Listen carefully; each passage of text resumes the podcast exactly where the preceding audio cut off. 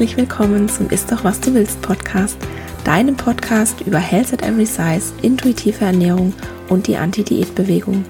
Mein Name ist Dr. Anthony Post, ich bin Ernährungswissenschaftlerin und Wissenschaftsjournalistin und ich weiß aus eigener Erfahrung, wie schädlich Diäten für Körper, Geist und Seele sind. Falls auch du deine Diätmentalität, den Kontrollzwang und die Körperscham hinter dir lassen und ein glücklicheres, zufriedeneres und gesünderes Leben führen willst, dann bist du hier goldrichtig. In diesem Podcast geht es nämlich nicht um das Abnehmen oder um Diäten, sondern darum, was du ganz unabhängig von deinem Gewicht hier und jetzt für deine Gesundheit und dein Wohlbefinden tun kannst und wie du endlich Frieden mit dem Essen und deinem Körper schließt. Ich finde es ganz wunderbar, dass du hier bist.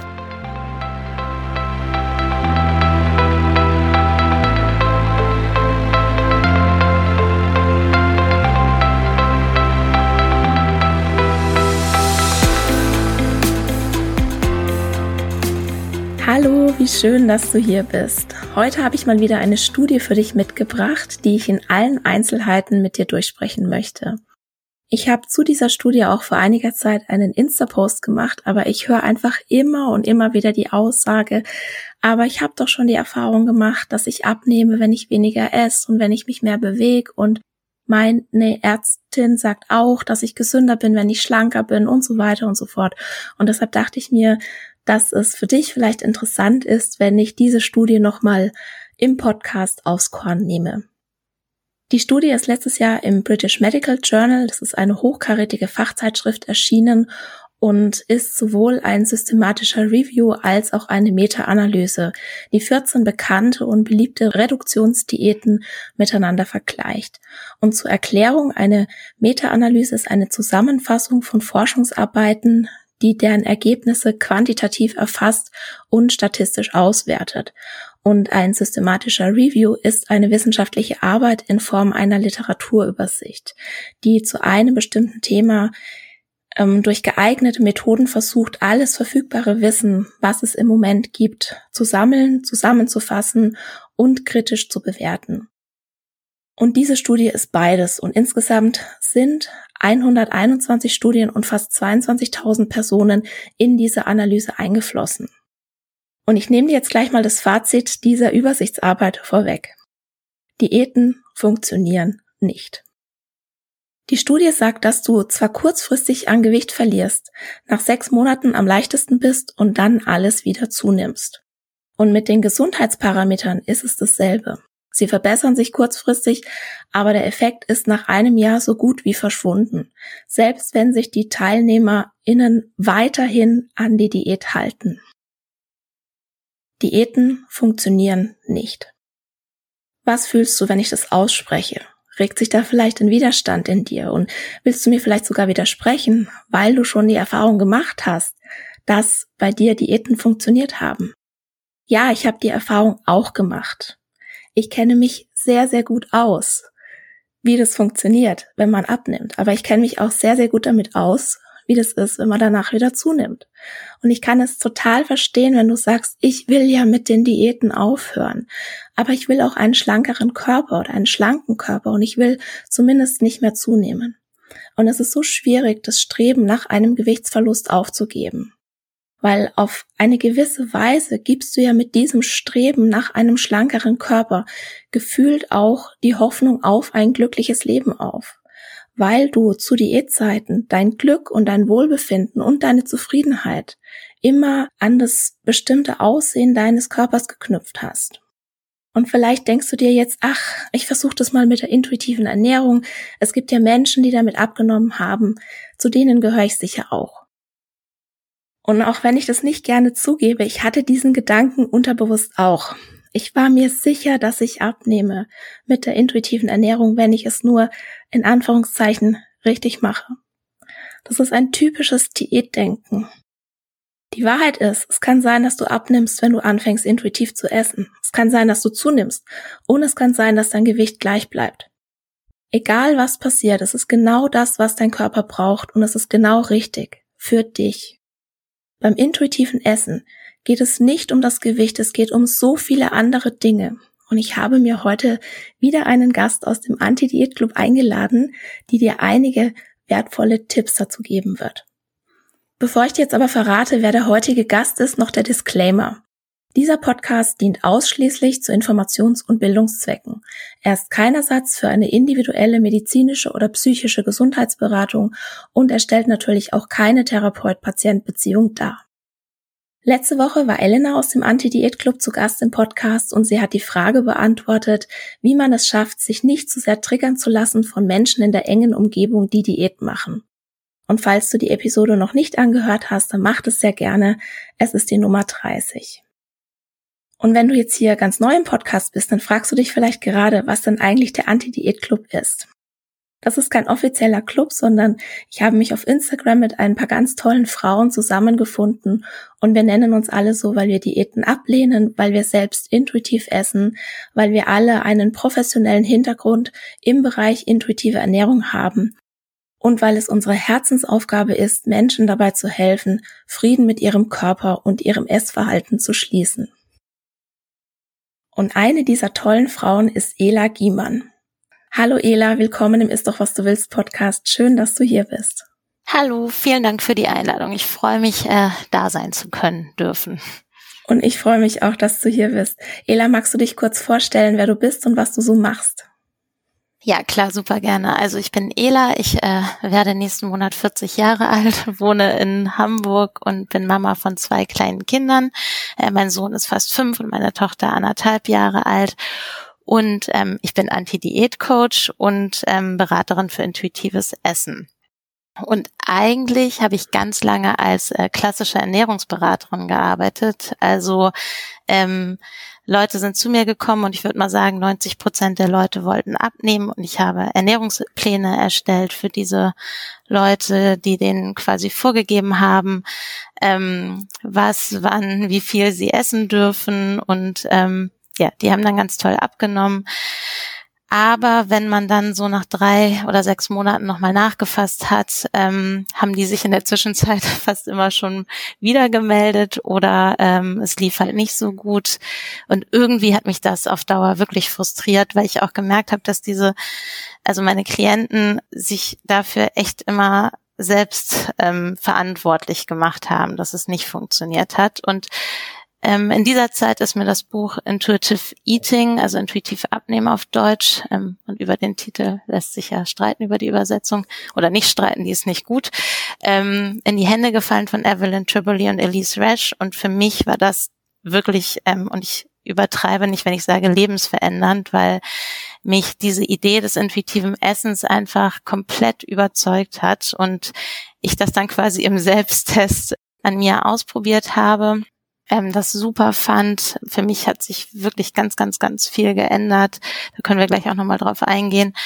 Und dann habe ich mich halt informiert und geguckt, ob man da sich auch dahingehend auch ausbilden lassen kann. Habe diese Zusatzausbildung bei den beiden Autorinnen gemacht und berate heutzutage wirklich nur noch in Bezug auf das intuitive Essen. Also ich mache keine klassische Ernährungsberatung mehr, sondern bin wirklich Anti-Diät-Coach und Beraterin für intuitives Essen. Was hat sich für dich geändert? Also zum einen, und ich glaube, das ist das auch das Ausschlaggebende fürs intuitive, äh, für das intuitive Essen. Mein Essverhalten hat sich komplett verändert in eine ganz, ganz positive Richtung. Also ich habe ein ganz befreites Essverhalten. Mir geht's auch so. Also ich bin ich bin noch nicht so lang dabei wie du, also ich bin auch immer noch auf dem Weg. Ich würde mich jetzt selbst auch noch nicht als 100 Prozent intuitive Esserin bezeichnen, aber auch ich habe so ganz viel von dieser Freiheit und von dieser Leichtigkeit schon in mein Leben geholt. Und wenn ich davon erzähle, dann sagen immer viele so, oh, aber ja, für die anderen, da funktioniert es vielleicht, aber für mich funktioniert es nicht. Und also wenn ich mit der intuitiven Ernährung nicht abnehmen kann, also ich weiß ja gar nicht, warum ich das dann überhaupt machen sollte. Und was sagst denn du, Ela? Warum sollte sich jemand auf die intuitive Ernährung überhaupt einlassen, wenn es denn gar keine Garantie dafür gibt, dass die oder derjenige damit abnimmt? ja, einmal zu diesem 100 Prozent, das ähm, schieße ich noch einmal kurz vorweg, bevor ich deine Frage beantworte. Ich glaube, man ist wirklich, oder es gibt wenig Leute, die wirklich sagen können, sie sind 100% intuitive Esser. Auch ich verfalle immer wieder mal in alte Muster und so weiter. Aber ich glaube, das Wichtige ist, das zu erkennen ne? und ähm, damit dann umzugehen. Ähm, das ist, glaube ich, nochmal ganz, ganz wichtig. Ich, es geht nicht darum, ein perfekter, intuitiver Esser zu sein ähm, oder zu werden, sondern dass man sich auf diesen Weg macht und da so ein Bewusstsein für entwickelt. Und jetzt bezüglich des intuitiven Essens, warum man das machen sollte oder warum ich denke, dass das super ist, auch wenn man nicht unbedingt damit abnimmt, ist, da vertrete ich halt eine sehr klare Meinung, denn es ist schon richtig, niemand kann einem versprechen, dass man mit der intuitiven Ernährung abnimmt, aber das gleiche gilt halt auch für Diäten, was du ja auch schon im Intro dargestellt hast. Also wir wissen einfach, dass Diäten auch langfristig nicht zu einem Abnehmerfolg führen, ähm, denn die meisten Diäthaltenden können das Gewicht gar nicht langfristig halten und nehmen sogar wieder zu, also nehmen sogar mehr zu.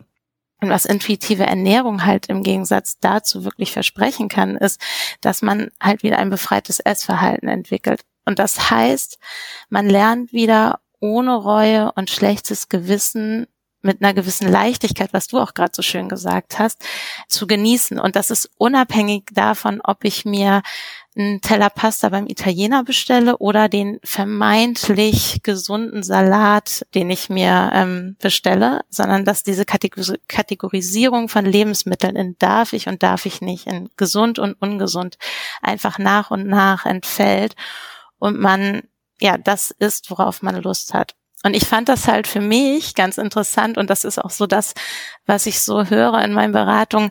Ich habe zum Beispiel manche, ich weiß nicht, wie es dir ging, ähm, ich habe so manche Gänge im Supermarkt gemieden. Da bin ich nicht durchgegangen, weil das durfte ich alles nicht essen. Ne? Oder so mit gesenktem Kopf ganz schnell vorbeigeschoben und nicht hingeguckt. Und ähm, es gab auch so Lebensmittel, die auf so einer Verbotsliste bei mir standen. Schokomüsli war da ganz oben.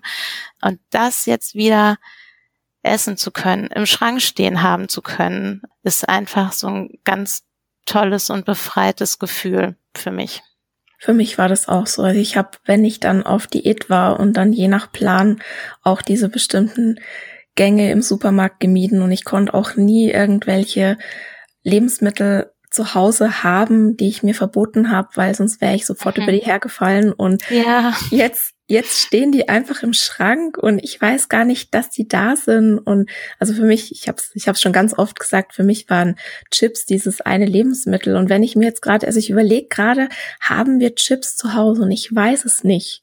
Und vielleicht gucke ich nachher mal nach und wenn wir keine mehr haben, dann schreibe ich es auf die Einkaufsliste. Aber die Lebensmittel, die verlieren so komplett einfach die Macht über einen. Ja. Und man kann sich das vorher gar nicht vorstellen. Ich glaube, das ist auch ein Punkt, das merke ich auch immer wieder so bei Instagram als Rückfrage oder in den Beratungen, so dieses, das kann ich nicht glauben. Wenn ich eine Tafel Schokolade zu Hause, liege, zu Hause liegen habe, dann esse ich die. Ich kann nicht nur ein Stück essen. Ich esse die komplett auf. Ich kann das nicht glauben. Wenn Nutella da ist, dann esse ich's. Wenn, bei mir war es halt Schokomüsli, dann esse ich die Packung super schnell auf einfach. Und ich glaube, dass man das wirklich einmal erleben muss, weil man kann das den Leuten hundertmal sagen, dass es funktioniert, aber man muss es wirklich einmal, einmal selber erleben, um es zu glauben. Wobei es dazu ja auch wirklich Studien geben, gibt, äh, die belegen, dass es diesen Effekt, Habituationseffekt, also diesen Gewöhnungseffekt tatsächlich gibt. Aber man muss das einfach selber einmal erleben und fühlen. Genau, es ist ja auch so, wenn man zum Beispiel, also egal was man jetzt gerne isst, wenn man sich vorstellt, dass man das jetzt sieben Tage die Woche vielleicht mittags und abends essen müsste, irgendwann mag man das dann auch nicht mehr. Und so ist es bei der intuitiven Ernährung auch. Mhm. Am Anfang gibt's diese sogenannte Honeymoon-Phase und da, ja, da holt man auch gut nach. Also es machen viele, dass man da wirklich sehr, sehr gut nachholt, weil plötzlich ist man in diesem Schlaraffenland, wo dann alles erlaubt ist und man ist ja ausgehungert. Also nicht nur geistig, sondern auch wirklich körperlich sind sehr, sehr viele ausgehungert und das ist auch ganz, ganz unabhängig vom Gewicht. Jetzt ist es aber so, gerade in dieser Honeymoon-Phase, da machen viele die Erfahrung, dass sie dann auch etwas zunehmen. Ja. Hast du das bei deinen Beratungen auch? Definitiv, ähm, auf jeden Fall. Aber das ist halt auch genau das, was du sagst. Der Körper muss ja auch erstmal lernen, dass dieses Lebensmittel oder die besagten Lebensmittel jetzt von jetzt an für immer zur Verfügung stehen. Die meisten, die mit der intuitiven Ernährung starten, haben ja oftmals schon eine sehr, sehr lange Diät Laufbahn hinter sich mit verschiedensten Diäten oder ähm, Ernährungsformen, Kalorienzählen, was auch immer. Und der Körper weiß überhaupt nicht mehr, wem oder was er glauben soll. Und äh, das ist genauso, wie du beschreibst. Also am Anfang ist das wie so ein Nachholbedarf ähm, oder so ein Nachholeffekt. Und ähm, man isst relativ viel von diesen Sachen, die man sich so lange versagt hat, ja ganz oft über Jahre oder Jahrzehnte sogar, dass es sogar ganz normal ist, dass man am Anfang auch zunimmt. Aber auch das ist super individuell. Ne? Ich, ich gebe da ungerne Prognosen oder also ich gebe keine Prognosen und es gibt auch keine Durchschnittswerte oder so. Aber es ist nicht ungewöhnlich, dass man am Anfang von der intuitiven Ernährung einfach auch zunimmt, wenn, wenn man halt diesen, diesen Nachholbedarf ganz extrem hat. Gibt es da irgendeine Möglichkeit, wie man damit besser umgeht? Weil das ist ja schon wirklich auch so ein Angstthema, das viele haben. Ja, das ist es. Ich glaube, sich immer, also ich glaube, sich immer bewusst zu machen, dass es, ähm, dass das wirklich ein ein ganz normales, eine ganz normale Entwicklung ist und ich finde, was man trotzdem parallel immer wieder ähm, sagen muss, ist, dass man, ähm, man, man macht das ja nicht losgelöst. Ne? Also man, man fängt ja auch parallel dazu an, auf Hunger und Sättigung zu achten, das wieder zu lernen, ähm, sich wieder mehr mit seinem Körper zu verbinden. Ähm, also das sind ja Übungen, die man parallel auch ähm, macht und das bewirkt schon immer relativ viel. Plus ich merke halt in meinen Beratungen, dass diese Leichtigkeit, die dann schon in dieser Phase mit drin ist. Also dass man einfach wirklich unbeschwert durch den Supermarkt gehen darf und sich alles kaufen kann. Ganz oft sogar dieses, diese, diese Angst ein bisschen aufwiegt. Ähm, also ich, ich habe das gerade ähm, letzte Woche in einem, in einem Beratungsgespräch auch gehabt, dass eine, eine Teilnehmerin bei mir meinte, ja, das ist, ich habe da immer noch Angst vor, aber das ist so schön. Ich war ähm, einfach im Supermarkt und habe mir das gekauft, was ich wollte. Das habe ich seit Jahren nicht mehr gemacht, weiß ich gar nicht mehr. Oder ich habe einfach das mitgegessen, was ich für die Familie gekocht habe. Meine Kinder waren ganz erstaunt, dass ich Pizza esse, meinte sie.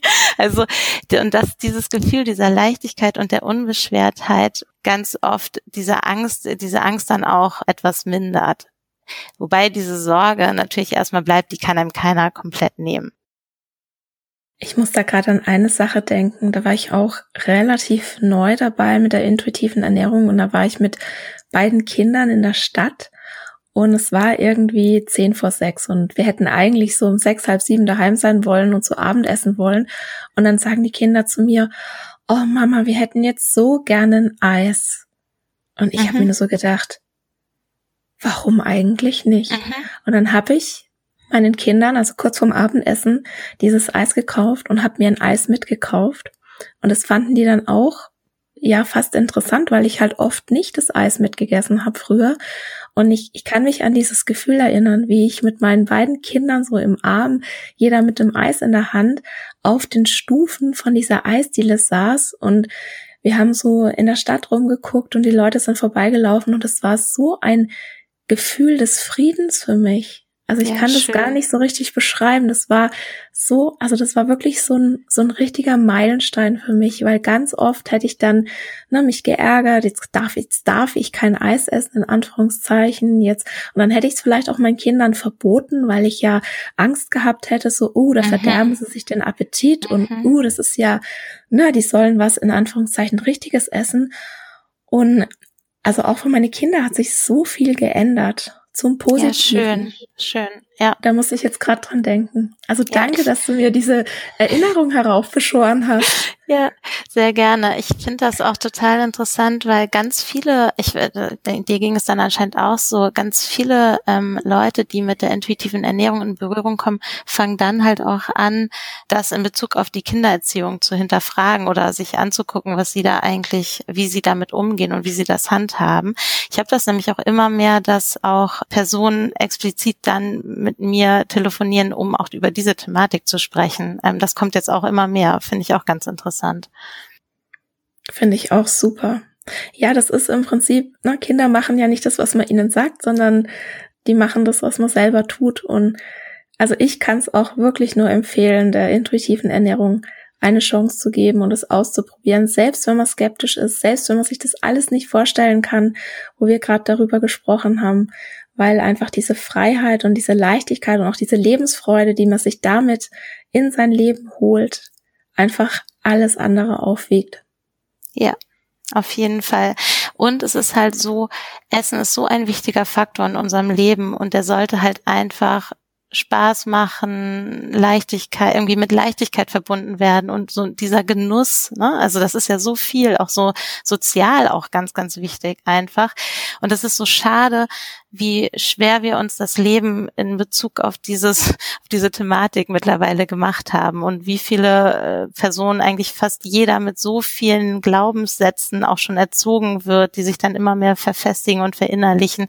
Und ich finde, da bietet intuitives Essen wirklich so eine gute Möglichkeit, wieder hin zu diesem befreiten Essverhalten zu kommen und in so eine ganz schöne Verbindung auch mit dem Körper, weil man ja auch einfach viel mehr auf den Körper achtet. So was will der jetzt? Habe ich Hunger?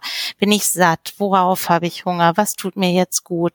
Ähm, und das finde ich ist für mich halt echt so die perfekte, die einzige mögliche Ernährungsform mittlerweile.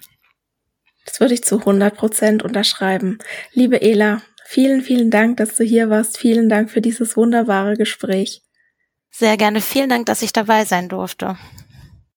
Wenn du mehr über die Arbeit von Ela erfahren oder mit ihr zusammenarbeiten möchtest, findest du sie auf Instagram unter ihrem Account at tellerliebe 2 unterstriche intuitiv.essen oder du kannst auf ihre Homepage gehen www.tellerliebe.de und ihre Kontaktdaten habe ich dir natürlich auch wieder in den Shownotes verlinkt. Und damit kommen wir zur Studie. Der Titel auf Deutsch ist Vergleich der Makronährstoffmuster von 14 beliebten Ernährungsprogrammen zur Gewichtsreduktion und Reduzierung des kardiovaskulären Risikos bei Erwachsenen. Systematischer Review und Netzwerk-Meta-Analyse randomisierter Studien. Das ist jetzt ganz viel, ich weiß, wir nehmen jetzt mal den Titel Wort für Wort auseinander. Ein wichtiges Wort, was sogleich ins Auge springt, ist randomisiert. Eine randomisierte, kontrollierte Studie ist die hochwertigste Form einer klinischen Studie, um den Effekt einer Behandlung auf ein definiertes Ereignis, zum Beispiel Heilungsraten, aber auch Nebenwirkungen, Komplikationen oder Todesfälle zu untersuchen. Und dabei wird eine Gruppe von PatientInnen oder TeilnehmerInnen zufällig in zwei oder mehrere Gruppen aufgeteilt. Und das bedeutet randomisiert. Eine Gruppe erhält dann die Behandlung, das ist die Versuchsgruppe, und die andere Gruppe, das ist die Kontrollgruppe, die bekommt dann die herkömmliche Therapie, ein Placebo oder gar nichts. Und warum macht man das mit dieser Randomisierung? Die gewährleistet, dass die Gruppen so identisch wie möglich sind und dass nicht bekannte Unterschiede möglichst gleich verteilt sind. Es können ja auch mal ganz andere Faktoren, die den Wissenschaftlern vielleicht noch nicht mal in den Sinn gekommen sind oder die man nicht so einfach ausmerzen kann, ne, die so ganz automatisch dazukommen, einen Einfluss auf das Studienergebnis haben. Und wenn dann diese Faktoren statistisch gesehen gleichmäßig in den unterschiedlichen Studiengruppen verteilt sind, dann wird damit hoffentlich eine unabsichtliche Verfälschung von Studienergebnissen verhindert. Deshalb wird randomisiert. Der Begriff kontrolliert bezieht sich darauf, dass die Resultate der Versuchsgruppe mit denen einer Kontrollgruppe verglichen werden. Soweit ich das aber verstanden habe, sind nicht alle Studien, die in diese Meta-Analyse und den systematischen Review eingeflossen sind, auch kontrolliert gewesen. Aber randomisiert waren alle. Die Überschrift gibt auch schon Auskunft auf die Ereignisse, die in der Studie untersucht werden. Das nennt man auch Outcome. Und in diesem Fall war es die Gewichtsreduktion und die Reduzierung des kardiovaskulären Risikos, also des Risikos für Herz-Kreislauf-Erkrankungen. Und es wird auch noch ein wichtiger Punkt in der Überschrift angesprochen. Es handelt sich ausschließlich um Erwachsene. Und was ein systematischer Review ist und eine Meta-Analyse, das hatte ich ja eingangs schon erklärt, diese Studie ist eine kritische Literaturübersicht zum momentanen Wissensstand, die die Forschungsdaten auch statistisch und quantitativ zusammenfasst. Und der absolute Goldstandard bei klinischen Studien wäre neben einem randomisiert kontrollierten Studiendesign auch noch die Doppeltverblindung. Das heißt, weder der die Wissenschaftlerin noch der die Teilnehmerin weiß, welche Behandlung sie er bekommt. Das geht bei Studien zu Medikamenten, wenn beide Tabletten gleich aussehen, egal ob sie Wirkstoff enthalten oder nicht. Bei Ernährungsumstellungen, also bei Studien zu Diäten, ist das natürlich nicht durchführbar. So, das war die Überschrift. Das erste, was man dann noch schaut oder ja, was man im Prinzip immer, aber eben ganz besonders auch bei Pharma- und Ernährungsstudien nachschaut, ist der sogenannte Conflict of Interest. Der steht meistens ganz hinten, so vor den Quellenangaben, die die Autoren angeben. Und bei dem Conflict of Interest wird angegeben, ob für die Autoren ein Interessenskonflikt besteht. Also beispielsweise in der Form, dass ein Unternehmen die Studie mitfinanziert hat oder dass sie vielleicht in irgendeinem Gremium sind, wo diese Studie ihnen helfen könnte, ihren, ihre Interessen durchzusetzen. Also haben die AutorInnen aus finanzieller Sicht etwas davon, dass diese Studie veröffentlicht wird. Und das müssen sie angeben. Und in diesem Fall, ja, es gab Finanzierungen für Projekte von einzelnen AutorInnen. Diese haben aber ihre Interessen offengelegt und eine Erklärung unterschrieben, dass sie die vorliegende Arbeit nicht beeinflusst haben. Also diese Meta-Analyse, die ist nicht unabhängig, aber zumindest transparent und was ich eben auch sehr schön fand, man kann auf alle Daten, die in die Analyse eingeflossen sind, frei zugreifen. So viel jetzt mal zu den Rahmenbedingungen. Jetzt tauchen wir in die Studie ein. Ach nee, eine Sache noch, was ich auch spannend fand. Auf der ersten Seite ist ein Kasten, in dem die Autoren zusammenfassen, was der aktuelle Stand der Wissenschaft ist und was diese Studie beiträgt, um diesen Wissensstand zu erweitern. Und ich habe dir diesen Kasten auch mal übersetzt. Äh, da steht Folgendes. Es gibt eine Unmenge von Empfehlungen an verschiedensten Diätprogrammen zum Gewichtsmanagement und zur Senkung des kardiovaskulären Risikos. Allen voran die mediterrane Diät und sogenannte DASH-Diäten. Das sind diätetische Ansätze gegen Bluthochdruck. Und dann steht da weiterhin in diesem Kasten, systematische Reviews und Meta-Analysen randomisierter Studien haben gezeigt, dass die Unterschiede beim Gewichtsverlust zwischen den einzelnen Diäten gering sind und dass die Ergebnisse aus Meta-Analysen in Bezug auf die Reduzierung des kardiovaskulären Risikos widersprüchlich sind. Und diese Studie, die wollte nun zum einen herausfinden, mit welchem Diätprogramm es sich am besten abnehmen lässt und zum anderen, wie sich welche Ernährung auf die Herz-Kreislauf-Gesundheit auswirkt. Und ja, ich muss gerade an einen Trend auf TikTok denken, der heißt Start a fight in five words without religion or politics. Also starte eine Auseinandersetzung in fünf Wörtern ohne Religion oder Politik als Thema. Und das kannst du im Prinzip immer machen mit jetzt Lifestyle oder Diät deiner Wahl hier einsetzen, ist scheiße. Und der Shitstorm, der wird dich ganz sicher überrollen, weil Essen heutzutage ist so viel mehr als nur Ernährung. Essen ist ja irgendwo die neue Religion und jeder will jeden von seiner Ernährungs- oder ihrer Ernährungsweise überzeugen weil diese dann natürlich mit Abstand die beste und gesündeste und was weiß ich was alles ist. Und was ich mir immer so denke, wie kann es denn sein, dass zwei so absolut gegensätzliche Ernährungsformen wie die ketogene und die vegane Ernährung gerade die beiden größten Trends sind. Oder auch, dass sich in den sogenannten Blue Zones, das sind die Regionen auf der Erde, in denen die Menschen bei bester Gesundheit überdurchschnittlich alt werden, sich die Grundnahrungsmittel wirklich grundlegend unterscheiden. Also um das jetzt mal noch so als Gedanke voranzustellen, es gibt bei Ernährung nicht die eine Wahrheit. Und das Einzigste, wo sich so, ja, ich würde jetzt mal sagen, fast alle einig sind, Gemüse ist gesund, aber selbst das ist nicht die ultimative Wahrheit für jeden. Beispielsweise würde ich jetzt niemanden mit einer chronisch entzündlichen Darmerkrankung eine Ernährung mit einem hohen Ballaststoffgehalt empfehlen. Oder ich selbst bin zum Beispiel gegen einige Gemüsesorten allergisch, also die zu essen. Das wäre also nicht gesund für mich. Und Fakt ist, wir wissen nicht, was die beste Ernährung ist. Und diese Studie wollte so ein bisschen Licht ins Dunkel bringen. Und ob sie es geschafft hat, hm, schauen wir mal weiter. Für die Analyse suchten die Autoren in den gängigsten medizinischen Fachdatenbanken und schlossen randomisierte Studien über mindestens drei Monate an Erwachsenen ein, die einen BMI per Definition im in Anführungszeichen übergewichtigen oder adipösen Bereich hatten. Und mit einer der Diäten, die ich jetzt gleich noch nenne, einen Gewichtsverlust herbeiführen wollten.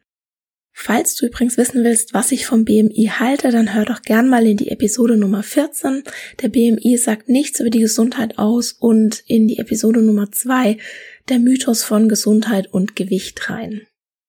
So, bei den Diäten war teilweise auch ein Sportprogramm Bestandteil, steht hier in den ähm, Material- und Methodenteil oder eben auch nicht. Und es durfte auch teilweise ein Mahlzeitenersatz zum Einsatz kommen, wie zum Beispiel Shakes, aber es sollte hauptsächlich, ich sag's mal, richtiges Essen auf dem Speiseplan stehen und Studien mit Medikamenteneinsatz, die waren ausgeschlossen. Als Diäten wurden, wie gesagt, 14 Stück untersucht und es galten als Low Carb Diäten Atkins, die South Beach und die Zone Diät. Als Low Fat galten Ornish und die Rosemary Conley Diät und als Diäten mit einer moderaten Nährstoffverteilung wurden Biggest Loser, Dash, Jenny Craig, die mediterrane Diät, die Portfolio Diät, Slimming World, Volumetrics und Weight Watchers eingeschlossen oder untersucht. Und die Autoren, die konzentrierten sich hauptsächlich auf zwei Outcomes. Also auch das kannst du erstens dann im Material- und Methodenteil nachlesen und natürlich kommt das dann auch im Ergebnisteil und im Diskussionsteil wieder. Und diese zwei Outcomes, die waren der Gewichtsverlust und Marker, um das Risiko von Herz-Kreislauf-Erkrankungen abzuschätzen. Und als Marker haben sie eingeschlossen den systolischen Blutdruck, den diastolischen Blutdruck, LDL-Cholesterin, HDL-Cholesterin und das C-reaktive Protein und das jeweils nach sechs und zwölf Monaten überprüft. Insgesamt gingen 21.942 Teilnehmer innen in die Daten mit ein und die hatten ein medianes Alter von 49 Jahren, einen medianen BMI von 33 und ein medianes Gewicht von 93 Kilo. Und medianes Alter bedeutet, wenn man alle TeilnehmerInnen dem Alter nach der Reihe aufstellen würde, dann wären die 49 Jahre genau der Zentralwert, wo links und rechts genauso viele TeilnehmerInnen stehen würden. Und man gibt hier gerne den Median an, weil eben der Durchschnittswert verzerrt sein könnte. Also wenn du jetzt beispielsweise sehr viele sehr alte Leute hättest und sehr wenige junge Menschen, dann und du würdest das, ich sag mal, den normalen Mittelwert, also das, was wir als normalen Mittelwert ansehen, das nennt sich auch das arithmetische Mittel, dann würden diese paar jungen Menschen diesen Altersdurchschnitt sehr weit nach unten ziehen. Und beim Median ist es eben nicht so. Das, also der bildet besser ab, wie die Altersverteilung tatsächlich ist. So, dann kommen wir zum Ergebnis der Studie oder zu den Ergebnissen. Alle Diäten waren im Vergleich zur Ernährung der Kontrollgruppe, also zu den Gruppen jeweils in den Studien, die keine Diät machte, mit einer höheren Gewichtsabnahme und einer größeren Senkung des Blutdrucks assoziiert und zwar nach sechs Monaten. Und beim Gewichtsverlust schnitten die Low-Fat und die Low-Carb-Diäten etwas besser ab als die Diäten mit einer moderaten Makronährstoffverteilung. Allerdings lag der durchschnittliche Gewichtsverlust nach sechs Monaten bei vier bis fünf Kilogramm und nach zwölf Monaten war der nur noch bei drei Kilo. Also das finde ich jetzt nicht gerade beeindruckend, wenn ich das jetzt mal so sagen darf. Und sowohl die Low Fat als auch die Diäten mit einer moderaten Makronährstoffverteilung schienen den LDL-Cholesterinspiegel nach sechs Monaten reduziert zu haben. Also LDL, das ist sozusagen das Cholesterin, was wir oft so im Sprachgebrauch als das schlechte Cholesterin bezeichnen. Und jetzt kommt's, das Ergebnis finde ich nämlich wirklich krass, muss ich sagen. Nach zwölf Monaten waren die Verbesserungen in Bezug auf den Blutdruck und die Blutfettwerte so gut wie verschwunden. Und die einzige Ausnahme war die mediterrane Diät, da konnte man noch ein bisschen was sehen. Keine der Diäten war außerdem assoziiert mit einer statistisch signifikanten Steigerung von HDL-Cholesterin. Das ist das sogenannte gute Cholesterin. Und auch gab es keinen Zusammenhang mit einer Reduktion des C-reaktiven Proteins. Das ist ein Entzündungsmarker. Und bei beidem weder nach sechs noch nach zwölf Monaten. Und statistisch signifikant, das bedeutet, dass es eben sehr wahrscheinlich ist, dass dieses Ergebnis nicht nur Zufall war. Was ich auch spannend fand, nach sechs Monaten gab es statistisch signifikante Unterschiede zwischen den Diäten. Beispielsweise hatten die TeilnehmerInnen in der Low Carb Gruppe am meisten abgenommen. Nach zwölf Monaten waren die Unterschiede, ich zitiere, vernachlässigbar bzw. nicht mehr vorhanden. Das war ehrlich gesagt auch nichts, was mich überrascht hat. Der Abnahme in Anführungszeichen Erfolg, der war sowieso bescheiden bis mäßig. Ich hatte ja gerade schon gesagt, ich bin nicht beeindruckt gewesen und keine Diät war besser als die andere und nach zwölf Monaten ging das Gewicht langsam aber sicher schon wieder nach oben. Und die Gesundheit hatte sich in dieser Meta-Analyse kurzfristig verbessert nach sechs Monaten. Und nach zwölf Monaten war wieder alles auf Anfang. Oder, das ist jetzt meine Interpretation, das steht nicht in der Studie, möglicherweise sogar schlimmer. Machen Diäten also schlank? Nein. Und offensichtlich auch nicht gesund, denn obwohl sich bei fast allen vorgestellten Diäten die Werte der TeilnehmerInnen sich in den ersten sechs Monaten verbesserten, war von dem Effekt nach zwölf Monaten nicht mehr viel übrig, selbst wenn die TeilnehmerInnen die Diät weitergeführt hatten. Also das konnte, konnte man jetzt nicht damit erklären mit, ah ja, die haben dann die Diät aufgegeben und es ist ja kein Wunder. Nee, nee, die haben die Diät weitergemacht und es gab dann trotzdem keinen Effekt mehr, bis auf diesen Anfangseffekt. Was wir wissen, was alle Studien, was die komplette wissenschaftliche Evidenz sagt, ist, dass 95 Prozent aller Diäten scheitern und etwa zwei von drei Personen nach einer Diät mehr wiegt als vorher. Und wahrscheinlich ist selbst das noch tief gestapelt, weil nämlich die Dropout-Rate bei den Diät-Interventionsprogrammen ähm, sehr hoch ist. Also Dropout bedeutet, wenn die TeilnehmerInnen merken, dass sie keine in Anführungszeichen Erfolge mit der Diät haben, steigen sie aus der Studie aus. Das bedeutet Dropout. Also die steigen aus, bevor die Studie zu Ende ist. Und dann werden die oft gar nicht mitgerechnet. Das steht dann irgendwo zwar am Rande, dass so und so viele Leute, die die Studie angefangen haben, und meistens wird auch die Dropout-Rate verzeichnet, aber die Ergebnisse, die beziehen sich nur auf die Personen, die die Studie auch wirklich zu Ende gemacht haben. Und man darf auch nicht vergessen, dass die meisten chronischen Diäthaltenden von einer Diät zur nächsten springen. Also wenn es beispielsweise ein Follow-up gibt, das bedeutet, dass nach einer bestimmten Zeit die, die Studie im Prinzip schon vorbei ist, aber es werden nochmal Werte erhoben, also es werden nochmal Werte gemessen. Dann kann es sein, dass die derjenige schon auf den nächsten Diätzug, Diätzug aufgesprungen ist, was dann auch wieder die Werte verzerrt. Also die Diätstudien, die scheinen noch erfolgreicher, als sie tatsächlich sind, und sie haben trotzdem eine Versagensquote von über 95 Prozent. Und vielleicht sagt ja jetzt jemand von den ZuhörerInnen, na ja, das waren ja jetzt gar nicht alle Ernährungsweisen oder Lifestyles dabei. Beispielsweise Paleo, Veganismus und Intervallfasten haben ja gefehlt. Ja, das stimmt. Die haben gefehlt. Für sie ist die Studienlage aber auch nicht überzeugend. Ich zitiere mal aus einer Studie von 2013, die hatte den schönen Namen Long-Term Effects of Dieting is Weight Loss Related to Health.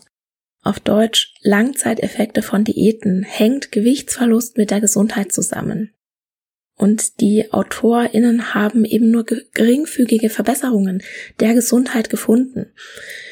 Die Veränderungen im diastolischen und systolischen Blutdruck, im nüchternen Blutzucker, im Cholesterin und im Triglyceridspiegel, die waren nur sehr gering und keiner dieser Werte korrelierte mit einer Gewichtsveränderung. Das korrelierte, das kann man ähm, so übersetzen, dass wahrscheinlich eine Gewichtsveränderung nicht diese Änderung herbeigeführt hat. Also die hatten sozusagen keinen Zusammenhang und es wurden etwas bessere Effekte für Bluthochdruck, für Diabetes und für die Prävention von Schlaganfällen gesehen. Aber als die AutorInnen dann eine Korrelationsanalyse machten, konnten sie keinen Zusammenhang zwischen dem Gewicht und den gesundheitlichen Folgen bzw. Verbesserungen sehen in Bezug auf Bluthochdruck, Diabetes oder Cholesterin und haben die Frage tatsächlich in den Raum geworfen, ob die Gewichtsänderung überhaupt eine Rolle gespielt hat, damit sich diese Werte verbessert haben. Oder ob beispielsweise mehr Bewegung, eine achtsamere Ernährung, eine bessere Gesundheitsversorgung und das soziale Netzwerk eine sehr, sehr viel größere Rolle gespielt haben als dieser Gewichtsverlust. Und letztendlich sagen ja alle großen Studien dasselbe. Du kannst vom Gewicht nicht auf die Gesundheit schließen. Und eine Gewichtsabnahme ist ein ganz, ganz schlechter Marker für die Verbesserung der Gesundheit. Und angesichts der Tatsache, dass ein nachhaltiger Gewichtsverlust ohne Nebenwirkungen für kaum jemanden erreichbar ist, und wir dürfen ja auch nicht vergessen, eine von vier chronischen Diätkarrieren, die mündet in einer Essstörung. Und da ist die Dunkelziffer noch nicht mal mit eingerechnet. Und wenn wir diese beiden Tatsachen anschauen, dann sollte man lieber die Gesundheit nicht am Gewicht, am Gewicht festmachen und stattdessen Parameter messen, die eine direkte Aussage haben.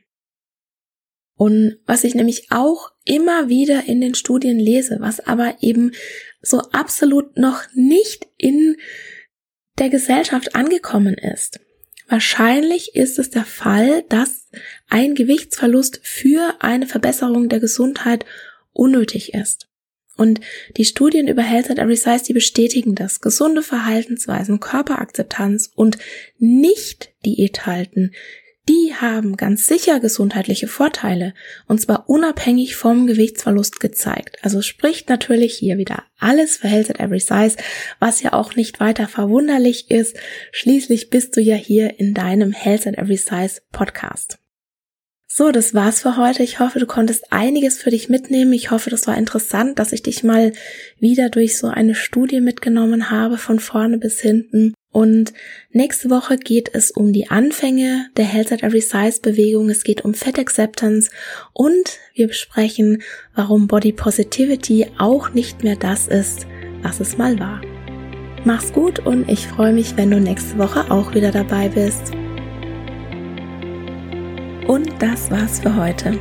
Ich danke dir von Herzen fürs Zuhören und hoffe, dass dir die Episode gefallen hat und dass du ganz viel für dich mitnehmen konntest.